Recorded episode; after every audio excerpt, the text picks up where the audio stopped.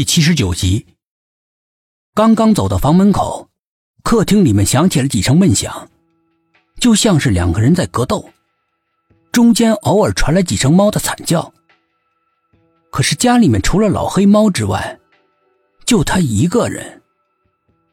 他的心猛地提到了嗓子眼儿，脚步因为内心极度的恐惧而停了下来，进也不是，退也不是，站在房门口。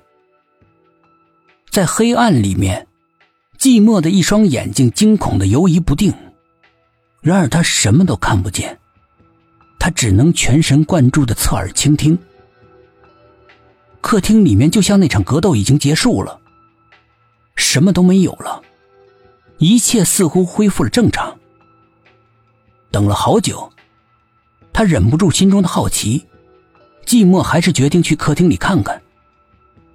刚一抬腿。就突然感觉到一股极阴冷的气息迅速的逼近，他慌忙一闪身，整个人贴在冰冷的墙壁上，一动也不动，屏住了呼吸。那股阴冷的风在房间里四窜着，似乎是在找着什么。明明知道看不见，寂寞还是瞪大了眼睛在黑暗中扫视着。他不敢呼吸，整个胸腔憋闷的要爆炸了。眼看着他就要坚持不住的时候，在伸手不见五指的漆黑之中，他听到了自己房间里的窗户被拉开的声音。紧接着，那股诡异的风从窗户徐徐的退了出去，窗帘被吹动，又慢慢的垂了下来。寂寞已经吓得浑身瘫软，一边大口的喘着粗气，一边顺着墙壁慢慢的滑下来。跌坐在冰冷的地板上，整个人因为这冰冷的刺激清醒了一些，一颗心也慢慢的放了下来。蓦地，他又感觉到了心惊肉跳，这一次比任何一次都强烈。他感觉到刚才离开的那股阴冷之气又杀了个回马枪，赶紧止住呼吸。那股阴寒之气似乎是发现了他，直奔他而来。寂寞吓得心脏都要停止了跳动，阴风不断的舔舐着他的脸，在他身边盘旋着。寂寞只觉得后背上冷汗淋漓，他紧张的等待着，心里面的惶恐无以复加。终于，那股阴风又再一次的离开了。寂寞不敢就此放松警惕，他坚持了一会儿。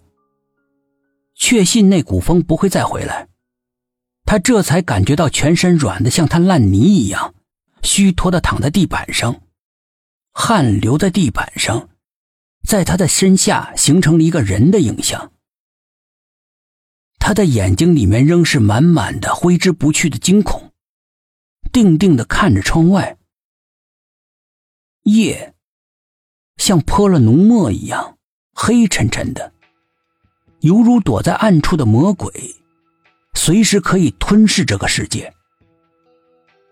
他在度日如年中焦急的等待着黎明的到来。光明总是让人向往，它能驱走人们心中的恐惧。寂寞就这样熬红了一双眼睛，等来了天亮。阳光从厚重的乌云里撕开一小条裂缝，乌云的边缘镶了一抹血色。就像是太阳受伤了，看来今天的天气不会好，可能又是个阴天，也许还会下一场大暴雨，不知道什么时候才能盼来明朗的大晴天。道路两旁的花草树木全都静静的一动也不动，无可奈何的等待着厄运的降临。大自然的威力是如此的巨大，而他们又是那么的微不足道。渺小的无法保护自己，一缕微弱的光亮照进了屋子，寂寞这才缓缓的站了起来，来到客厅。客厅里一片狼藉，一个花瓶摔碎了，地上还有零星的血迹。寂寞的心被恐惧占领着，这血，他惊慌的大叫：“黑子，黑子！”那是那只老猫的名字。许久，屋里面都没有响起一声猫的回应。老猫失踪了。